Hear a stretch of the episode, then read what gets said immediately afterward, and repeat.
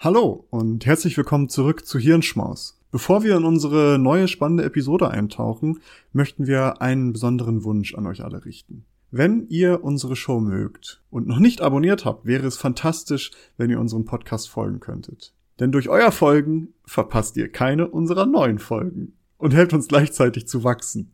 Es dauert nur einen Moment, aber bedeutet uns eine ganze Menge.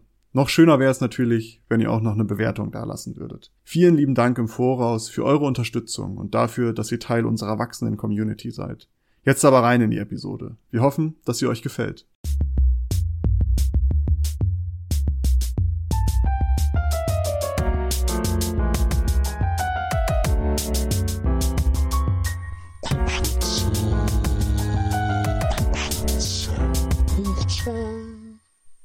Salve et grata.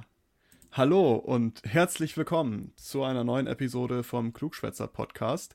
Wie jede Woche erzählen wir uns gegenseitig interessante Fakten und Themen. Wir, das sind äh, meine Wenigkeit Maurice und meine Wenigkeit Nils. Zwei Wenigkeiten. Zwei Wenigkeiten, zusammen eine Vielkeit äh, nee, und wir erzählen uns immer jede Woche gegenseitig interessante Dinge oder diskutieren über interessante Dinge aus dem Bereich Wissenschaft. Und ähm, letzte Woche habe ich etwas erzählt, diese Woche ist Nils dran. Ich weiß schon so grob, worum es geht. Es äh, wird viel, viel Diskussion geben, habe ich mir sagen lassen. Und da bin ich schon sehr gespannt drauf und sehr heiß. Und ich möchte auch gar nicht länger drum rumschnacken. Nils, let's go! Ja, viel Diskussion oder zumindest viel Gesprächsbedarf, denke ich. Denn und, und vor allen Dingen auch ganz viel, was dann im Endeffekt gar nicht mit dem Thema zu tun hat. Nämlich werden wir viel über unsere Gesellschaft reden und wie sich unsere Gesellschaft auf künstliche Intelligenz auswirkt und wie unsere Gesellschaft eventuell auch mit künstlicher Intelligenz zusammenhängt. Und das ganze Thema wollen wir uns an, ich nenne es mal zwei Leitmotiven, zwei Leitbeispielen, zwei negativen Situationen angucken. Und zwar einmal der Diskriminierung und ganz im Expliziten um Rassismus mit künstlicher Intelligenz, in künstlicher Intelligenz und so weiter.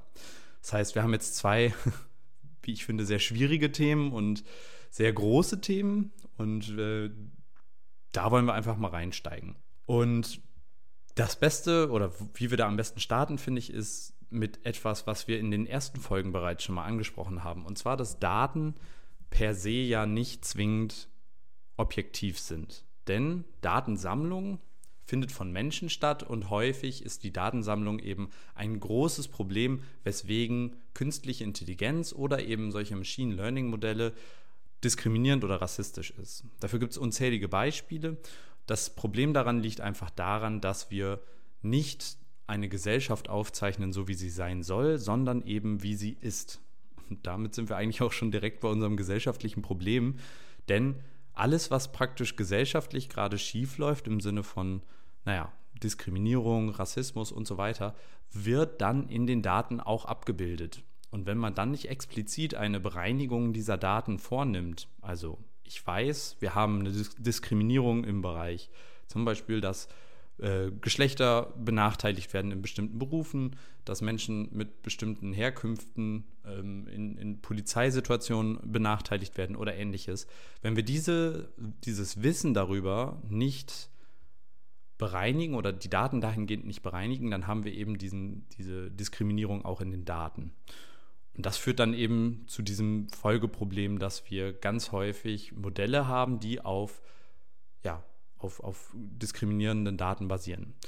Als ein konkretes Beispiel für so eine Diskriminierung wird gerne das Beispiel der maschinellen Übersetzung über ja, datengetriebene Übersetzungsprogramme genannt, wie beispielsweise Google Translate, DeepL oder ähnliche Dienste. Diese Dienste verwenden ja, datengetriebene Modelle und haben Schwierigkeiten, wenn es darum geht, gender beispielsweise genderneutrale Begriffe aus Sprache A in eine Sprache zu übersetzen, die keine genderneutralen Begriffe kennt, beispielsweise dem Deutschen. In den Fällen wird eigentlich immer das maskuline Wort verwendet, also die maskuline Form. Und das auch wenn das in dem Kontext eventuell falsch ist. Das Ganze kann man aus einem gendergleichgerecht Sinn betrachten und sagen, hier findet Diskriminierung statt. LinguistInnen äh, kritisieren diese, also es gibt welche, die da auch kritisch gegen sprechen und sagen, es ist eben keine Diskriminierung, weil wir in dem Fall eben ja eine, eine Wortbedeutung haben, die maskulin ist. In das Thema wollen wir aber jetzt gar nicht so tief einsteigen, ob das jetzt diskriminierend ist oder nicht. Das Ganze, es gibt auf jeden Fall die Kritik, dass es diskriminierend sei und es gibt Menschen, die sich dadurch diskriminiert fühlen. Damit sprechen wir aber schon ein ganz spannendes Thema an. Wann ist was diskriminierend und ja, was, was hältst du davon, Maurice? Wie siehst du das? Naja, was ich immer schwierig finde, ist ja diese, diese Frage, es ist ja oftmals, dass man sagt, okay, Diskriminierung wird von denen identifiziert, die davon betroffen sind. Und natürlich kann ich in diesem Kontext, kann ich jetzt schwierig darüber urteilen, ob eben die durchgängige Verwendung des grammatikalischen Maskulins diskriminierend für Frauen oder divers ist. Das wäre nach dieser Logik. Aber ich finde, in meinem Verständnis ist die Festlegung auf Diskriminierung und dieser, dieses Finden von einem Common Ground ist eben auch Teil eines gesellschaftlichen Austausches. Also ich, ich, ich sage immer ein ganz dämliches Beispiel, wenn ich darüber spreche. Wie du vielleicht weißt, bin ich auf einem Ohr taub. Und ich bin, ich zähle, ich gehöre also zu den tauben Menschen. Ne? Also ich, ich bin taub, ich gehöre zu den Tauben. Und ich könnte jetzt rein theoretisch sagen, naja, ich bin halt taub und ich gehöre zu den Tauben und ich möchte, dass diese Stadtvögel nicht mehr Tauben genannt werden, weil die so negativ konnotiert sind. Und ich möchte nicht auf einer gleichen Stufe stehen wie so ein ekliger Vogel, der alles vollkackt. So. Und das würde im Grunde genommen in die Kerbe schlagen und dann könntest du nichts dazu sagen. Egal wie dämlich das ist, dieser Vorschlag. Du könntest nichts dazu sagen, weil es gibt eben dieses Totschlagargument, dass ich jetzt sage, naja, du bist nicht davon betroffen. Das heißt, nur ich kann darüber entscheiden und ich kann sagen, naja, mich trifft es und ich weiß, das ist Diskriminierung. Und darum ist es, glaube ich, so ein, so ein Ausloten. Und das ist ein ständiges Ausloten. Und da müssen alle Menschen dran beteiligt sein, finde ich. Die Leute, die davon betroffen sind, auf jeden Fall, ganz besonders. Aber auch die Leute, die jetzt vielleicht nicht mittelbar davon betroffen sind, haben da auch irgendwie eine Meinung zu, finde ich. Und darum ist eben die, das Festlegen darauf, was Diskriminierung ist, muss also im Grunde genommen ein ständiger, ambivalenter, also hin und her muss es gehen und es muss so im, im ständigen Self-Check sein. Zu sagen, okay, was ist jetzt Diskriminierung? Was wir ja momentan auch haben, in einer gewissen Art und Weise. Doch es ist sehr, sehr schwierig, weil Diskriminierung eben so ein individuelles Ding ist. Also das ist so individuell, da kommst du ja gar nicht, kommst ja gar nicht äh, schnell auf einen gemeinsamen Nenner. Und darum ist es halt ähm, ja, darum ist Diskriminierung ja auch sowas, was wir, womit wir noch sehr, sehr lange und in aller Ewigkeit Spaß haben werden. Ich finde das ganz interessant, weil du sprichst jetzt einen Punkt an und genau diesen Punkt wollte ich eigentlich auch so ein bisschen daraus hören. Und zwar sagst du eben, Diskriminierung ist eine gesellschaftliche Sache, die man erkennen muss und sobald sie erkannt wurde, muss gesellschaftlich ausgelotet werden, also korrigiere mich, wenn ich das falsch sage, aber muss gesellschaftlich ausgelotet werden, ähm, ob diese Diskriminierung uns ob sie wirklich, sage ich mal, von der Gesellschaft auch so gesehen wird, also gesamtgesellschaftlich, und ob wir was dagegen tun müssen oder was wir dagegen tun können.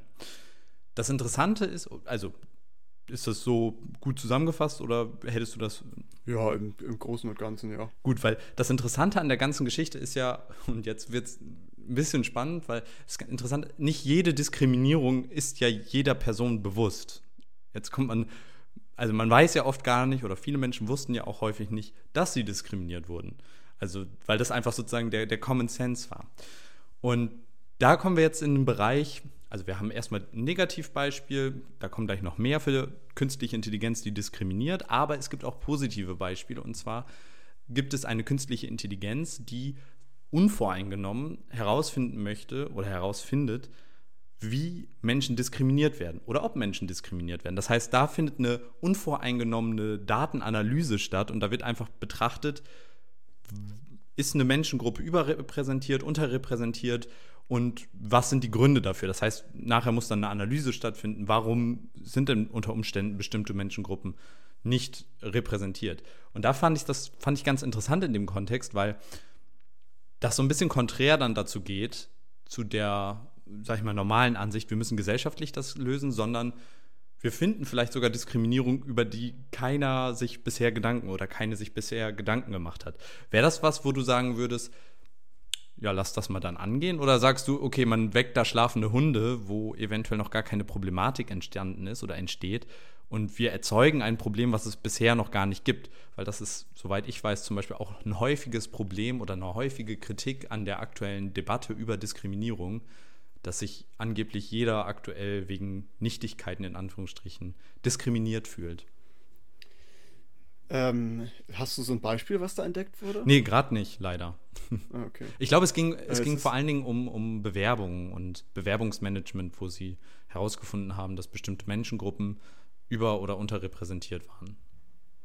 Also ich finde, was ich ja gesagt habe, es ist so ein Self-Check immer notwendig. Ne? Und in, im Zuge dessen finde ich das schon sinnvoll, dass man halt immer wieder die Prozesse überprüft, die man hat, um zu sehen, okay, ist das wirklich das das Optimum, was wir an, Gleichberechtigkeit, äh, an Gleichberechtigung in diesen Umständen, die wir momentan haben, hinkriegen können. Und ob das jetzt KI-basiert ist oder nicht, das ist ja völlig egal. Also wenn da eine KI irgendwas rausfindet und sagt, okay, guck mal hier, wir haben irgendwie eine Diskriminierung aufgedeckt in Bewerbungsverfahren, scheint es so zu sein, dass Menschen, die nur vier Finger an der rechten Hand haben, weniger den Zuschlag bekommen oder keine Ahnung etwas, was, worüber wir vorher noch nie nachgedacht haben, wo wir dachten so, oh, okay. Ähm, und dann hat man eben wieder in diesem Self-Check, hat man dann wieder zu sagen, okay, ist das etwas, was wirklich relevant ist? Ist das etwas, was verhäuft auftritt? Ist das etwas, was irgendwie systemisch ist? Ähm, und dann fängt halt wieder dieser Austausch an. Ne? Dann fängt das halt wieder an und sagt, okay, inwiefern ist das relevant, inwiefern müssen wir da was machen, inwiefern ist das etwas, wo wir sagen, okay, das ist jetzt keine Diskriminierung im herkömmlichen Sinne, das ist halt vielleicht irgendwie eine, ja, irgendwie eine Nebenerscheinung von irgendetwas anderem. Und das ist halt im Grunde genommen auch so dieses typische PDAC, weißt du? Plan, Do, Act, Check. Und dann halt immer wieder checken und dann plant man und dann macht man und dann äh, checkt man wieder und dann actet man wieder. Und naja, es ist halt, weiß ich nicht, also ich finde schon, man sollte für alles die Ohren offen haben, für jegliche Diskriminierung, egal woher das auch kommt. Man sollte sich alles anhören, das finde ich sehr wichtig. Aber es sollte auch die Möglichkeit geben, darüber zu diskutieren und das mit allen Menschen, ob sie davon jetzt betroffen sind oder nicht, weil jeder kann bestimmt irgendwas dazu sagen und jeder kann vielleicht auch was Sinnvolles dazu sagen oder vielleicht auch nicht Sinnvolles, aber dann ist das auch gut, das kann man dann auch abhaken. Aber ähm, ja, also ich finde schon, dass man das mit reinnehmen könnte und sagen könnte, okay, da, da denken wir drüber nach. Schlafende Hunde gibt es in, in diesem Thema für mich eher weniger. Das ist interessant. Ich habe jetzt gerade noch mal eben kurz nachgeguckt und das Vorgehen fand ich extrem interessant. Und zwar haben sie, in dem Fall gibt es ein Beispiel mit Gehältern. Werden, wird eine Person schlechter bezahlt als zum Beispiel eine andere Person. Und dafür haben sie, es ist schwierig, es ist sehr schwierig, das individuell zu bestimmen, weil häufig die Bezahlung ja sehr individuell ist. Es ist ja in wenigen Bereichen, jetzt im öffentlichen Dienst zum Beispiel, ist es ja äh, sehr unabhängig. Da geht es ja in der Regel nur nach deiner, deiner Zeit, die du in, im öffentlichen Dienst bist und in welcher Stufe du eingeordnet bist. Der Rest spielt da ja wenig eine Rolle, soweit ich weiß. Und dabei haben sie es aber so gemacht, dass sie versucht haben, die KI zu trainieren und haben einzelne Faktoren beispielsweise verändert. Das heißt, sie haben dich definiert als allen, mit all deinen Key Features, die du sozusagen bietest. Du bist Maurice, du hast äh, das Geschlecht und äh, diese Ausbildung und diese Erfahrung und deine Performance Measurements, die es vielleicht gibt, sind so und so. Und dann haben sie einzelne dieser Feature ausgetauscht. Zum Beispiel, du bist nicht mehr männlich, sondern du bist jetzt weiblich. Und dann haben sie geguckt, wie viel würdest du dann verdienen? Also was wäre die Prognose? Die, das Modell war sehr, sehr genau. Das heißt, wenn deine Werte mit dir auch übereinstimmten, dann hat es fast zu, also mit einer sehr hohen Wahrscheinlichkeit auch genau diesen oder sehr nah an deinem echten Gehalt das vorhergesagt.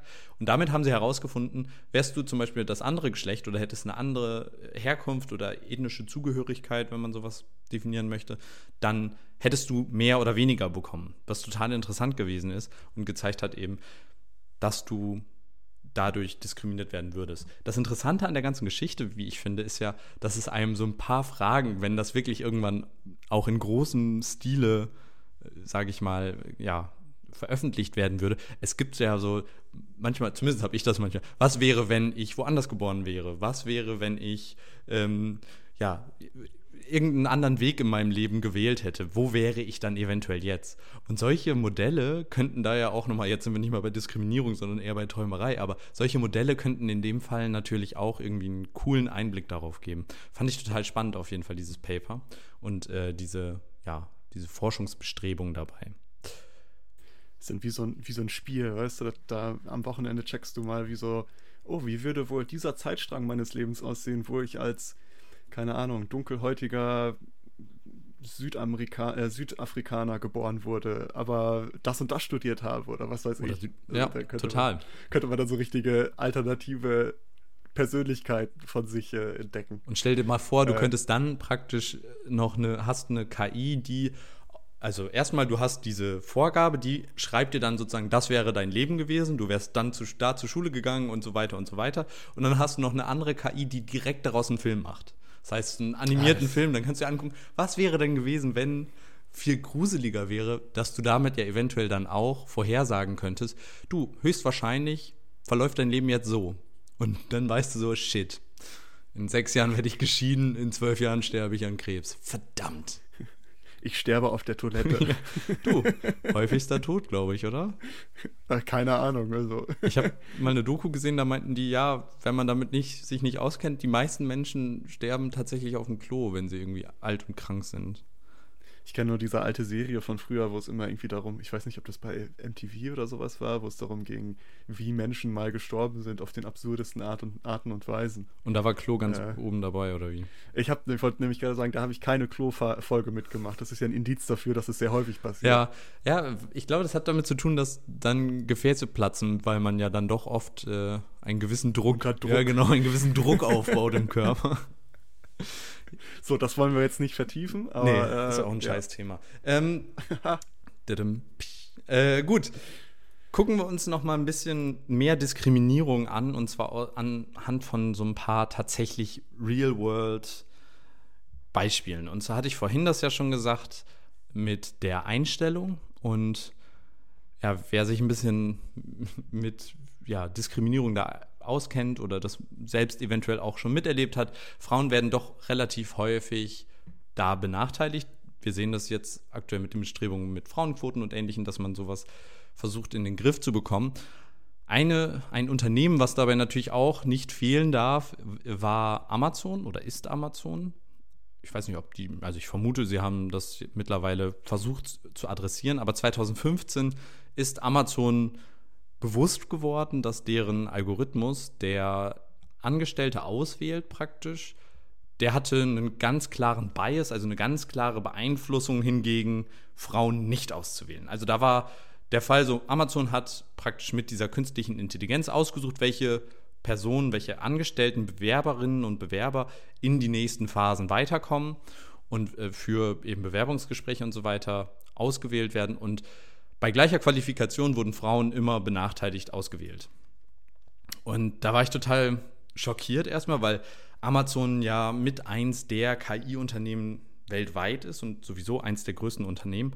Und 2015, das ist jetzt noch nicht so lange her, da ist das erst aufgefallen. Und das System war, glaube ich, mehrere Jahre, ich glaube zehn oder elf Jahre sogar, in Betrieb. Das heißt, über zehn Jahre lang wurden da Frauen benachteiligt angestellt äh, oder eingestellt oder eben nicht eingestellt. Und ich sehe das gerade, das ist jetzt, sage ich mal, der Anfang.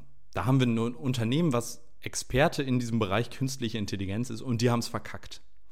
Und ich glaube, dass aber diese, diese künstliche Intelligenz im Bewerbermanagement und allgemein im, im oder Bewerberinnenmanagement und auch im, im Human Resource einfach viel stärker wird. Und wenn wir das jetzt schon von solchen Expertenfirmen irgendwie nicht gebacken bekommen, dann habe ich das Gefühl, dass da auch eventuell ein ganz großer Shitstorm in Anführungsstrichen auf uns zukommt, wenn Firmen, die eventuell nicht so viel Ahnung davon haben, ebenfalls solche Sachen machen. Also vielleicht sind es dann nicht Frauen, die diskriminiert werden, sondern andere Menschengruppen oder ähm, unterschiedliche Bezahlung, was auch immer. Also da sind viele Sachen denkbar und damit kommen wir zu einem Punkt oder einem, einem Thema, wo ich mich frage, muss alles und das von einem KI-Forscher ist vielleicht jetzt ein bisschen komisch, aber muss alles mit KI gemacht werden, was möglich ist? Und ich finde, das ist immer so eine, so eine schwierige Frage, die wir auch, glaube ich, schon mal vorher angesprochen hatten im Sinne von Gentechnik. Aber auch in diesem Fall muss man künstliche Intelligenz in zum Beispiel Human Resource, in solchen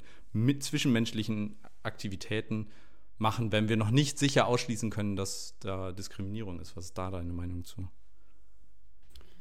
Ja, ich habe da ja eine ganz, ganz eindeutige Meinung. Ne? Ich bin ja äh, KI schön und gut und auch interessant, aber in solchen Bereichen sehe ich es eher ungerne. Ähm, nicht, also nicht mal unbedingt auch wegen dem, wegen der Diskriminierung, die vielleicht in den Daten steckt oder in der Auswertung steckt. Ich meine, die steckt im Menschen genauso. Aber einfach auch auf so dieser metaphysischen Ebene. Weißt du, dass wir, dass wir anfangen, große Entscheidungen über Leben oder über Lebenswege in die Hände von kalkulierter Technik zu legen, die vielleicht anhand von Daten lernt, die gar nicht so smart sind. Und ähm, da sträubt sich mir ein bisschen immer. Also großes Beispiel ist ja auch dieses, ähm, also Rechtsprechung durch KI. Also inwiefern eine KI über Strafmaß entscheiden sollte. Und ich bin immer so ein Freund, dass da noch menschlicher, äh, äh, zumindest noch menschliche Kontrolle in irgendeiner Art und Weise mit drin sein sollte und nicht alleinige Entscheidungsfindung aufgrund von automatisierten Verfahren, die irgendwie eine Auswirkung für irgendwelche Menschen haben.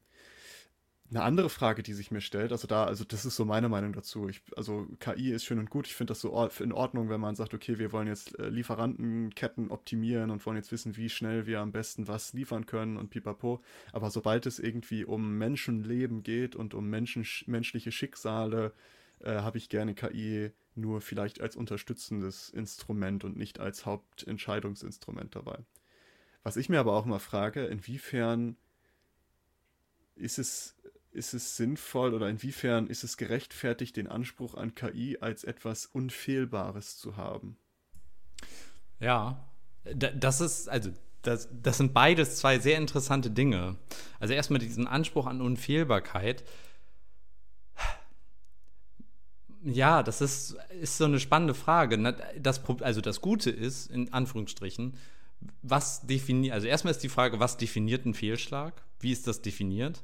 Aber sobald wir dafür eine klare Definition haben und wir sagen, bei Eingabe A ist Ausgabe X ein Erfolg und Ausgabe Y ein Fehlschlag, sobald wir diese Situation haben, können wir eben dafür sorgen, dass, weil es eine Maschine ist, ein Algorithmus, der immer die gleiche Ein äh, Ausgabe zu einer Eingabe erzeugt, im Idealfall, außer schlecht programmiert, aber im Idealfall sollte das der Fall sein, dann können wir eben diese Unfehlbarkeit herstellen. Und das ist ja etwas, was eine Maschine praktisch an ein, als Vorteil hat.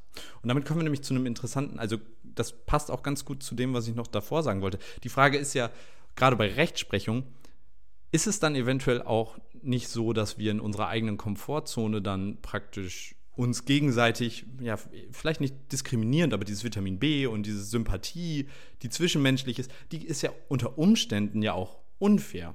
Weil die Frage ist ja, warum findest du unter Umständen im Recht, warum sagst du, ja, der Person, ich habe das Gefühl zwischenmenschlich, ich komme, ich glaube, der ist gar nicht so verkehrt oder die, die kriegt eine weniger harte Strafe. So, du kannst ja nicht zwingend, also außer du bist ein klarer Rassist und die Person vor dir äh, gehört zu der Menschengruppe, die du nicht magst, dann ist es relativ offensichtlich. Aber ansonsten ist ja Sympathie oder ähm, Antipathie sind ja nicht zwingend 100% klar definiert oder du weißt ja nicht um, unter Umständen nicht immer 100% warum finde ich diese Person jetzt auf den ersten Blick sympathischer oder weniger sympathisch. Und wenn die KI dann da sitzt und uns mehr oder weniger darauf hinweist, äh, nee, du, eigentlich müsstest du der Person eine richtig harte Strafe geben, weil warum auch immer du die Person gerade sympathisch findest, objektiv betrachtet, KI-mäßig betrachtet, kann ich das nicht nachvollziehen. Und wenn man das, das gilt natürlich nur unter der Voraussetzung, dass wir wirklich KI haben, die auch unabhängig da entscheiden kann. Aber ist das vielleicht, also ich habe dann so das Gefühl, dass das eventuell auch uns dann ja in blöde Situationen in Anführungsstrichen führt, weil sie unter Umständen, die KI unter Umständen anders entscheiden würde als wir Menschen. Ich glaube auf jeden Fall, dass die KI in vielen Fällen anders entscheiden würde als Menschen, aber was du ja jetzt vorschlägst, ist ja, also was heißt vorschlägst, aber was du da gerade illustriert hast, ist eine KI, die alle Informationen hat, die irgendwie möglich sind. Und anhand derer entscheiden kann, was zu tun ist. Wenn du jetzt irgendwie ein Richter bist und du sitzt da und da kommt jetzt jemand und der hat was geklaut oder hat vielleicht eine Körperverletzung irgendwie begangen und der verhält sich sehr, sehr asozial. Also der respektiert das Gericht nicht, respektiert dich nicht, die Ordnungshüter da nicht. Ähm, sagt auch, ey, pff, ich komme raus und hau direkt dem nächsten ein paar aufs Maul. Ähm, und zeigt keine Reue, ist komplett, komplett durchgedreht. Ähm, und ja, wenn der Richter das sieht, der sagt, okay, guck mal hier, da haben wir jemanden, der, die, die Straftat, die er begangen hat, ist vielleicht jetzt nicht die höchste, aber das Potenzial, was er in sich trägt, wieder eine Tat zu begehen oder diese, diesen wenigen Respekt, den äh, nicht ausreichenden Respekt, den er halt den, der, der Legislative und Judikative und Exekutive des Staates im Grunde genommen entgegen, entgegenbringt, ähm, fordern eine höhere Strafe. So, die KI würde jetzt in dem Umfang, müsste die dann ja auch das alles sehen. Also die müsste das alles sehen und müsste dann aber sagen, hey, ähm, das solltest du gar nicht mit reinberechnen. Also wie der sich verhält und wie er persönlich zu dir ist, das solltest du alles rauslassen. Weil es geht doch nur um die Straftat. Und natürlich könnte die auch so eine KI sein, die halt sagt, okay, wir könnten jetzt berechnen, wie wahrscheinlich es ist, dass der wieder Täter wird und wieder eine Straftat begeht und so weiter und so fort.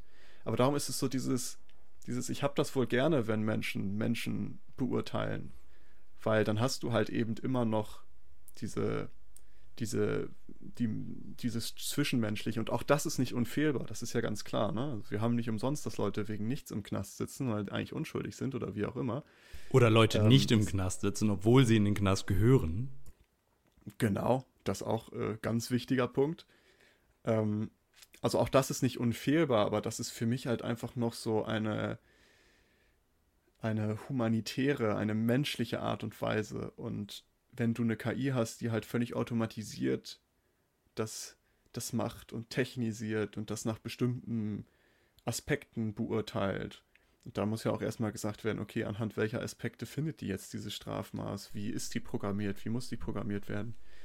Und für mich ist es einfach so, ich habe das gerne, ich habe das lieber, wenn das Menschen sind, die fehlbar sind, anstatt Technik, die fehlbar ist.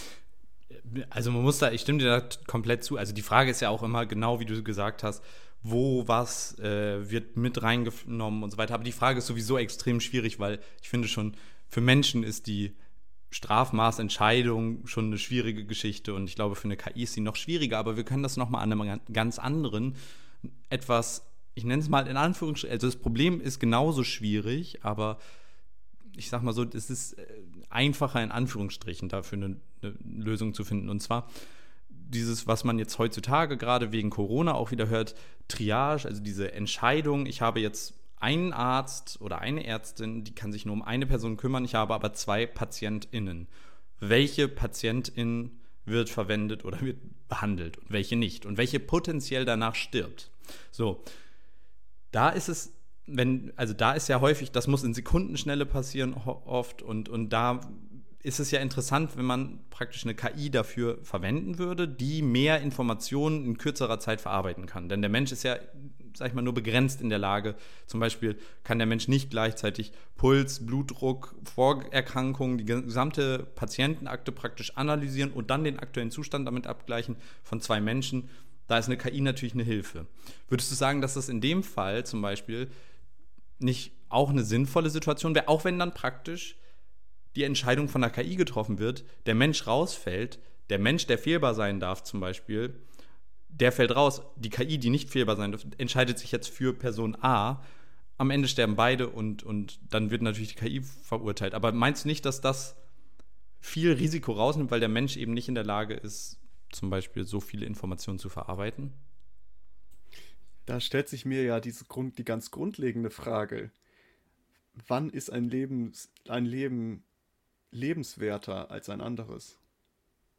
Ja, die Frage, also lebenswerter ist ja jetzt in diesem Kontext gar nicht die Frage, sondern wo ist die höhere Wahrscheinlichkeit, dass mit der zur Verfügung stehenden Behandlung das Leben gerettet werden kann. Es geht jetzt nicht darum zu entscheiden, das Leben von Person A oder B ist lebenswerter oder nicht, sondern es geht nur darum, wenn wir nichts tun, sterben beide. Ich habe eine Person und ich möchte jetzt die Person mit der höchsten Wahrscheinlichkeit retten. Ah, okay. Ja gut, weil ich habe jetzt auch, ich bin jetzt noch weiter abgedriftet und dachte mir, naja, wird das auch mit reinbezogen, welches es ist ja auch immer dieses typische Dilemma, dass man sagt, okay, du fährst auf der Straße, entweder überfährst du jetzt die, die Omi, die gerade mit dem Rollator über die Straße läuft, oder ja, beziehungsweise die Frau mit Kind, die gerade über die Straße läuft, oder die Omi mit dem Rollator auf dem Bürgersteig. Und dann ist ja so von wegen, oh, welches Leben ist lebenswerter? Ist es nach Alter oder wie auch immer? Gibt äh, kurzer Aber Einwurf dazu. Beim MIT gibt es einen Online-Test dafür, den verlinke ich euch einfach mal in unseren Show Notes. Da könnt ihr selbst entscheiden, Achtet aber auf die Details, ist ganz wichtig dabei. Das sind die Dilemmasituationen des autonomen Fahrens. Ist ganz spannend. Ja, das ist wirklich tatsächlich sehr spannend. Aber jetzt nur in dem Fall, wo es darum geht, welches Leben ist wahrscheinlicher, dass es gerettet werden kann, finde ich das schon okay. Weil es ist in, vier, in einigen Situationen wird es vielleicht die einzige Möglichkeit sein, wie es irgendwie geht es wird auch vielleicht für, für Menschen, die da wirklich für verantwortlich sind in dem Moment, also Ärzte oder Pflegekräfte oder was auch immer, wird das vielleicht was Schönes sein, weil die halt nicht mehr diese Riesenverantwortung haben. Also das ist ja etwas, was wir uns ja gar nicht vorstellen können, eine Verantwortung für ein anderes Leben zu haben. So, das ist ja, da platzt mir mein Schädel, wenn ich nur dran denke, dass ich da irgendwo stehe und denke so, oh, von mir hängt jetzt dieses Leben ab. Ja, wird's lustig, wenn du Vater wirst. ja, aber das ist ja nochmal eine andere Dimension. wenn du da jetzt stehst ja, und sagst, klar. okay, ich muss dem jetzt hier den Brustkorb aufsägen und da einen Bypass legen oder so. Ähm, oder ich muss jetzt dem Jungen hier die Windel wechseln. nee, ähm, also da finde ich das schon in Ordnung, tatsächlich, weil das ist sowas, es sollte halt es sollte für Notfälle nur sein. Genau, Triage ist ja eine Situation, genau, die im, nur, richtig. im Notfall, also bei einem Großunfall, Terroranschlag, was auch genau, immer. Genau, richtig. Richtig. Ähm, also nur tatsächlich auch nur dafür. Und dann eben mit ähm, auf das müsste aber die KI müsste vorher sehr sehr gut geprüft werden durch viele verschiedene Stellen. Das aber das ist interessant. Wenn wir jetzt okay, du würdest also in der Notfallsituation der KI vertrauen. Du würdest also sagen, hier liegen jetzt zwei, das ist eine Notfallsituation. Der Arzt, die Ärztin hat wenig Zeit und die KI nimmt jetzt die Entscheidung ab. In dem Fall sagst du, das ist cool, dass die KI die Situation analysiert. In einer anderen Situation, medizinisch gesehen, würdest du sagen, da würdest du der KI dann nicht vertrauen? Also wenn die die gleiche Situation macht, sozusagen, die sagt nur vorher, wie wahrscheinlich ist es, dass die Person überlebt oder was sind potenziell die zukünftigen Behandlungsschritte. Da würdest du dann sagen, da würdest du eher nicht vertrauen? Oder würdest du da sagen, da würde ich auch vertrauen? ich würde es nicht alleinig vertrauen. Weil wenn die Zeit da ist, kannst du die Ergebnisse der KI nochmal auswerten. Das ja. Und klar. wenn die Zeit da ist, hast du ja meistens auch nicht die Bredouille, dass du zwischen zwei Leben entscheiden musst. Ich glaube, aktuell müssen wir uns sowieso, also ich glaube, dass der erste Schritt sowieso sein sollte, dass es nur ein beratendes Feature ist, praktisch. Genau. Das ist ja sowieso außer Frage. So in jeder Situation sollte das ja erstmal damit anfangen, bis sich der, ja, der, die, die tatsächliche Wirksamkeit oder die Zuverlässigkeit bewiesen hat. Aber ich, also die Frage, die sich da bei mir immer noch mit reinstellt, ist halt auch, wie viel verzeihen würde man einer KI im Vergleich zu einem Menschen? Bei einem Menschen wissen wir, Menschen machen Fehler und das ist scheiße und wenn deswegen ein geliebter Mensch stirbt, ist das total schlimm. Aber bei einer KI weiß ich nicht, ob man dann nicht sagen würde, ob das nicht eventuell auch Vertrauen verliert in, in ja, Institutionen, in, in ja, Krankenhäuser oder was auch immer. Also ich persönlich würde mich damit sehr wohlfühlen, weil es datengetrieben ist und ja, wenn, wenn ich halt schlechte Karten habe, dann sind die Karten halt schlecht für mich und eventuell habe ich Pech, aber auf der anderen Seite, ja. Da, darum meinte ich das ja, darum habe ich das vorhin reingeworfen, von wegen, warum, also inwiefern dürfen wir überhaupt den Anspruch haben, dass KI unfehlbar ist? Weil das ist ja sowas, was, glaube ich, in vielen Köpfen drin ist, dass man sagt KI, dann denkt man so, das ist das Allheilmittel. Also das ist etwas, was alles weiß und komplett korrekt sagen kann. Und ähm, aber sobald man sich halt mehr damit beschäftigt, weiß man auch, dass KI eigentlich nur ein etwas ist, was der Mensch geschaffen hat und was genauso fehlerbehaftet ist wie der Mensch, der es geschaffen hat. Wie die Daten. Und also bei KI ganz klar, genau. wie die. Daten das äh, eben zulassen. Genau, und wie die Daten das zulassen. Auf jeden Fall auch das. Und ähm, vielleicht müssen wir langsam so auch ein bisschen ein Umdenken da finden, weil ich, ich habe ja die Befürchtung, dass wir nicht da rauskommen, also dass KI in immer mehr Lebenslagen an Relevanz gewinnt. Ob das jetzt in Medizin ist, ob das in in ähm, Strafverfolgung ist, ob das in Therapie von irgendwelchen Dingen ist. Ähm, ich glaube, da wird das überall. Es hat ja auch viele Chancen. Es bietet viele Chancen, aber es wird auch immer weiter, weiter in alle Bereiche vordringen. Und darum, glaube ich, müssen wir uns auch sagen, okay, auch die KI kann, kann Fehler machen. Es ist halt ein ein, eine gute Supplementierung für bestehende Systeme, die wir schon haben. Und darum finde ich es immer gefährlich, die komplette Verantwortung auf die KI abzuwälzen.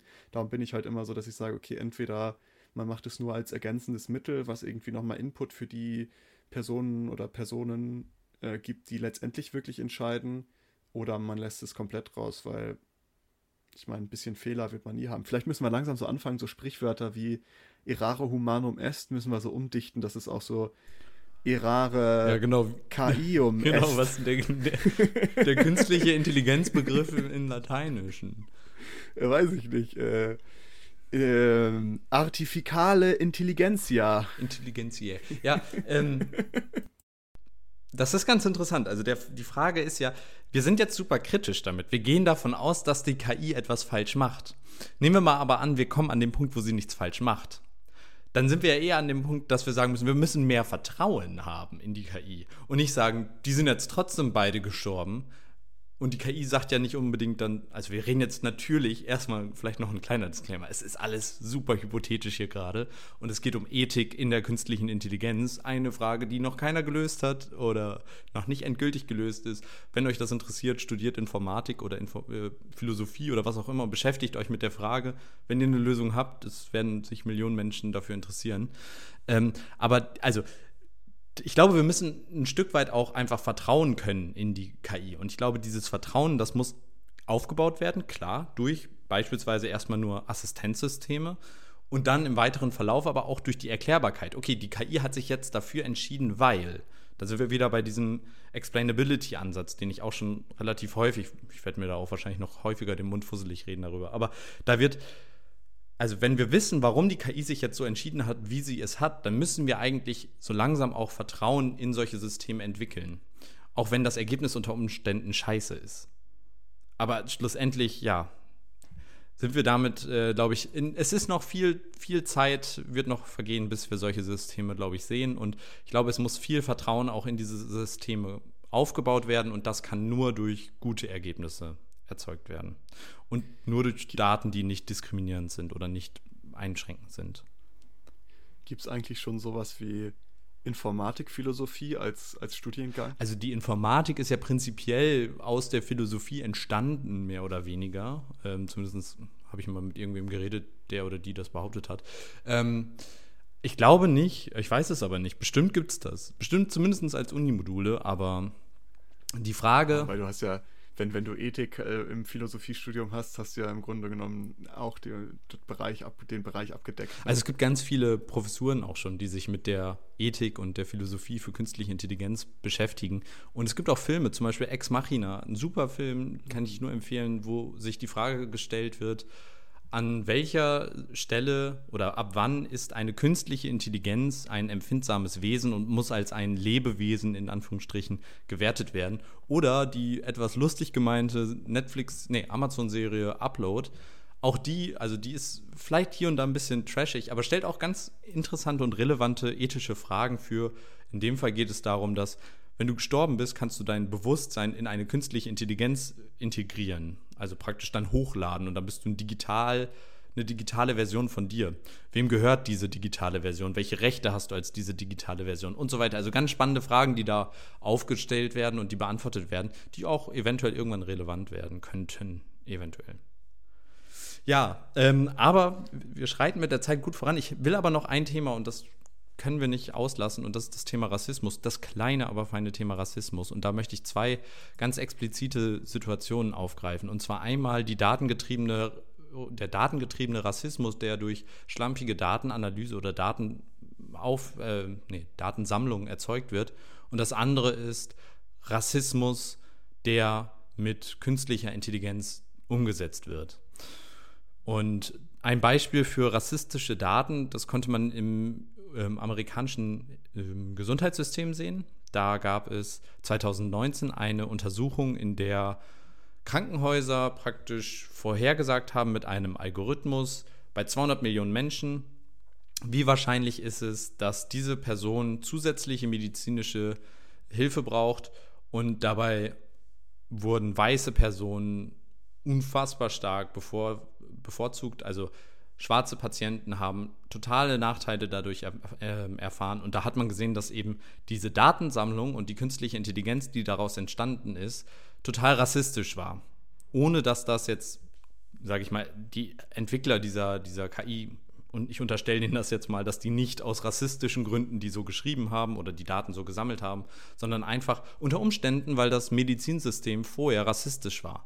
In Amerika haben wir ja nicht so ein gesetzliches Krankensystem, das heißt, in Amerika werden Schwarze ja sowieso in vielen Situationen benachteiligt. Sie verdienen häufig weniger, sie haben häufig eine schlechtere Bildung und so weiter und so weiter. Nicht, weil sie es nicht können, sondern weil sie einfach das so eine Kette an, an Dingen ist. Und wenn du dann praktisch eine schlechtere Versicherung hast, bist du in den Daten wahrscheinlich benachteiligt. Und das hat höchstwahrscheinlich, ist nur eine Vermutung und eine Spekulation, dazu geführt, dass eben diese KI gelernt hat, alles klar, schwarze Menschen bekommen einfach weniger medizinische Hilfe. Und das hat, hat die KI praktisch gelernt, weil die Daten, weil, weil eben praktisch, also eine Korrelation als Kausalität praktisch genommen wurde. Also die Daten korrelieren zwar und, und es sieht so aus, als ob die weniger Hilfe bräuchten, aber in Wirklichkeit äh, lag der Grund woanders. Das ein Beispiel. Wieder, das, ich wollte das nur einmal einwerfen, wie das aussehen kann. Wir haben jetzt genug, glaube ich, über die Datensammlung und die Problematik davon geredet. Aber ein anderes Thema, über das ich sehr gerne sprechen möchte und was ich ganz grauenhaft finde und ganz ekelhaft und ja, was etwas ist, was wir definitiv nicht vergessen dürfen und was uns Bewusstsein oder bewusst, was Bewusstsein wo Bewusstsein für da sein muss. So, Mensch. Ähm, und zwar, das ist Huawei oder Huawei, wie wir Deutschen gerne sagen, also eins der größten IT- und Tech-Unternehmen weltweit, basierend in China, hat wohl eine künstliche Intelligenz, eine Gesichtserkennung geschrieben, das einen sogenannten, in Anführungsstrichen, Uiguren-Alarm ausgelöst haben soll oder die Möglichkeit haben soll, einen Uiguren-Alarm auszulösen. Kurze Information für alle, die, die das nicht wissen. Die Uiguren, das ist eine Minderheit in China, die lebt vor allen Dingen im Nordwesten Chinas und ähm, ich glaube, die sind muslimischen Glaubens und sind damit eben praktisch eine Minderheit in China und werden dort auf das Schlimmste diskriminiert, rassistisch in Konzentrationslager und Arbeitslager, praktisch wie im Dritten Reich, zusammengefercht und müssen dort dann für Unternehmen Zwangsarbeit unter äh, menschenunwürdigen Bedingungen machen. Beispielsweise wurden die Uiguren am Anfang der Corona-Krise für Zwangsarbeit äh, rekrutiert, um Masken beispielsweise zu nähen. Oder auch wir Deutschen, wir, unser tolles Traditionsunternehmen Volkswagen hat eben ein äh, Autowerk in der Region, in der drumherum 27 Arbeitslager oder Konzentrationslager für Uiguren sind. Und laut ja, Insider-Informationen, so wie ich das verstanden habe, ist jede Firma, die dort sitzt, äh, profitiert eben von diesen Arbeitslagern. Das heißt, da haben wir eine KI, die praktisch für rassistische Zwecke erzeugt wird. Dazu muss man auch wissen, dass diese gesamte Region, dort wo die Uiguren überwiegend leben, ein gigantischer Überwachungsapparat ist. Da ist kein Zentimeter öffentlicher Straße, die nicht kontrolliert wird, wo keine Kameras sind. Das heißt, auf einer Straße, da gab es mal einen Bericht, glaube ich, vom Spiegel war das, wo die mal da durchgelaufen sind, auf einer längeren Straße, mehrere hundert Meter, waren hunderte von Überwachungskameras, die kontinuierlich das Gesamte überwachten. Und dann gleichzeitig, wenn man das dann im Hintergrund hat, dass eine Firma wie Huawei, die auch in Deutschland und weltweit zu kaufen ist, dort Gesichtserkennung schreibt, die praktisch dann auf diesen Kameradaten angewandt wird, die eine bestimmte Menschengruppe aufgrund ihrer religiösen Zugeordnung Zuordnung aussortieren kann oder auswählen kann, dann kann man sich vorstellen, dass das nicht für positive Zwecke. Es gibt keinen Grund, einen Menschen wegen seiner Religion irgendwie zu erkennen, sage ich mal. Und da sieht man ein Beispiel für rassistische künstliche Intelligenz. Und da sieht man wieder so, auch da, ich habe es heute gesagt, ich habe es in vorherigen Folgen gesagt, manche Dinge sollte man nicht machen, auch wenn sie möglich sind. Du hast es ja auch mitbekommen, was, was sagst du dazu? Ja, genau. Total, total crazy. Also, es ist ja tatsächlich, wie du gerade gesagt hast, so, da ist ja jeder jeder Zentimeter des öffentlichen Bereichs ist ja irgendwie abgedeckt mit Kameras. Du, es ist ja auch tatsächlich schon so, dass du schon keine Bahntickets mehr ziehst da in bestimmten Stellen, sondern du ziehst dieses Ticket mit deinem Gesicht. Also du gehst dahin, lässt dein Gesicht scannen und dann darfst du Zug fahren. Und wenn man sich das jetzt anguckt und sagt, okay, da ist jetzt ein Mechanismus drin, der erkennt, ob du Uigure bist zum Beispiel, und dann kann dir einfach mal verwehrt, verwe also verweigert werden, Zug zu fahren. Die könnten dann sagen, na, für dich gibt es hier keinen kein Zutritt. Und wenn das noch weitergeht, stell dir vor, es gibt irgendwann dann zu, zu Zugang zu ärztlicher Versorgung oder zu, zu äh, Lebensmittel oder was auch immer. Und dann plötzlich das über Gesichtserkennung machen und dann hast du da das Problem, dass du eben so schrecklich viele Menschen benachteiligt und benachteiligst und diskriminierst und das bewusst weil die können mir nicht sagen, dass das mal aus Versehen passiert ist, dass sie plötzlich in ihrer Gesichtserkennung so, huch, die erkennt jetzt Uiguren. Oh Mensch. Ja, das, natürlich nicht. Also, da, äh, wobei, also es kann, nee, also bei einer Gesichtserkennung nicht. Es kann aber in bestimmten Situationen solche Zufälle geben. Aber bei einer Gesichtserkennung musst du ganz explizit praktisch diese, dieses Datensample Uiguren in Anführungsstrichen, also ja. diese Gruppe, die möchte ich explizit, explizit erkennen. Die musst du vorher samplen. Das heißt, eine eine Stichprobenmenge oder ein, eine Trainingsmenge auf, von Daten erzeugen, auf denen du das trainieren möchtest. Totale kranke Scheiße, die da passiert ist. Ja. Ich finde ja, also ich finde die, ähm, diese Diskriminierung durch, durch KI oder Daten, weil einfach falsche Daten erhoben wurden, vielleicht auch unbewusst, ist ja ein Ding. Ne? Da sagt man, okay, krass, ist auch uncool und daran sollte man was machen. Aber das ist ja nicht mal irgendwie aus Versehen passiert. Das ist ja was, was die aktiv gemacht haben müssen, weil die halt einfach eine Abneigung gegenüber Uiguren haben. Und da stellt sich mir auch echt die Frage, Alter, wie, wie können wir sowas zulassen? Also. Ja, mit, mit den aus Versehen passierenden Sachen gibt es auch ein Beispiel praktisch, das hat jetzt nichts mit Rassismus zu tun, aber in Stanford wurde mal eine künstliche Intelligenz erzeugt, die in der Lage war, praktisch deine sexuelle Orientierung zu 91% Genauigkeit zu bestimmen. Das ist vielleicht cool, wenn du einer sexuellen Orientierung angehörst, die eventuell nicht so verbreitet ist in deinem Land und du willst gucken, ist diese Person, die ich jetzt gerade betrachte, überhaupt in meinem ähm, Radius, sage ich mal, in meinem sexuellen Radius, ist die eventuell interessiert an mir oder eventuell nicht. Keine Ahnung, ob das sinnvoll ist, aber ich, nehmen wir das mal einfach an, das war die Intention der, der, der ja, Wissenschaftler, die das erzeugt haben. Aber es gibt ja auch noch ein negatives Beispiel, praktisch, was man damit, was damit einhergeht. Und zwar in Ländern, in denen praktisch die Tatsache, dass du einer anderen Sexualität angehörst oder eine ja, Sexualität, beispielsweise du bist homosexuell, dann kann es sein, dass du in, äh, ich glaube, der Iran hat darauf die Todesstrafe oder zumindest harte Strafen.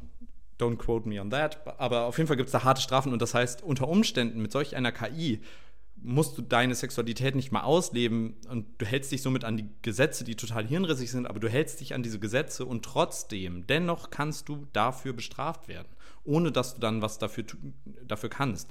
Genauso praktisch eine KI, die ein ähnlich drastisches Eingreifen in dein Leben hat, in etwas, worauf du keinen Einfluss hast, was einfach so ist, wie zum Beispiel, ob du einer Religion angehörst, also Uigure sozusagen bist, als Uigure definiert werden kannst von der KI, oder ob die KI sagt, du bist eben ähm, homosexuell, heterosexuell oder was auch immer. Das heißt, da haben wir praktisch ja Faktoren, die dein Leben super stark beeinflussen können und in dem Fall ist es jetzt eher ein Zufall, dass die auch negative Auswirkungen hat. Ich glaube nicht, dass das geplant war. Aber da war es eben zufällig negativ, wobei das bei den Uiguren, bei diesem Uiguren-Scanner oder wie man das nennen möchte, eben bewusst rassistisch und total ja, negativ ist.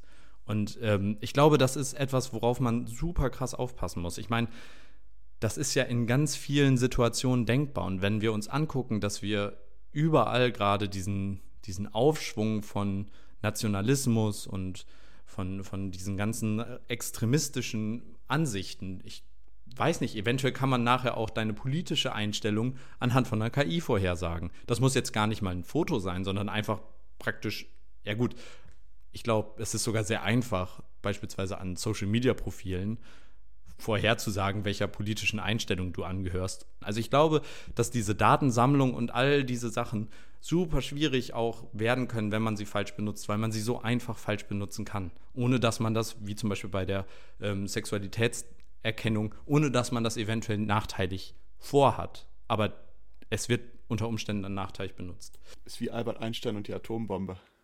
Ja, genau. Und das wird in so vielen Bereichen wahrscheinlich noch so weitergehen.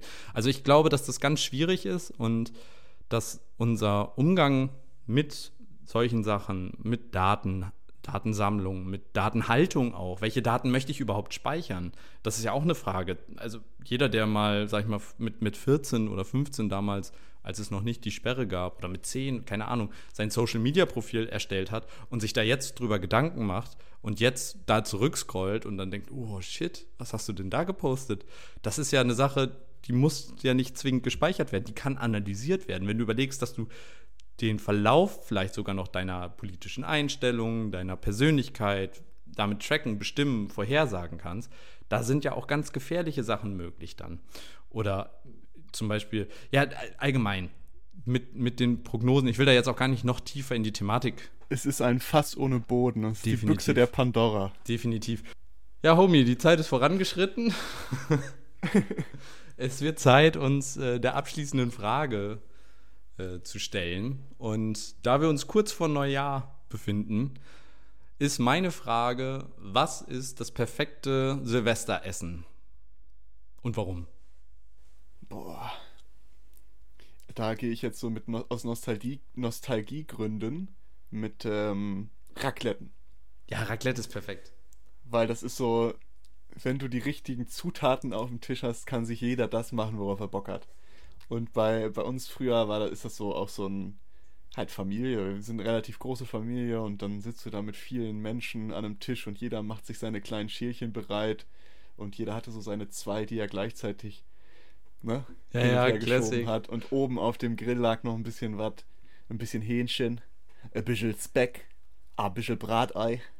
Bratei? Ähm, ja, ich meine eigentlich, eigentlich Rührei, aber keine Ahnung, was da. Aber ähm, ja, das war, äh, das ist so für mich tatsächlich auch, also nicht nur aus Nostalgiegründen, dass man sagt, das ist eine schöne Erinnerung an früher, sondern auch einfach aus Geschmacksgründen und aus auch, das ist so ein, jeder wird dadurch befriedigt, der dabei ist. Weil jeder kann das machen, worauf er Bock hat. Individuell, genau. Und der Vorteil ist, es ist auch sowas, was, das kannst du den ganzen Abend machen. Also irgendwann gut, dann ist auch irgendwann der Magen voll. Aber wenn du es langsam angehen lässt, kannst du theoretisch die ganzen Abend ganz entspannt immer wieder hier noch ein Schälchen, da noch ein Schälchen.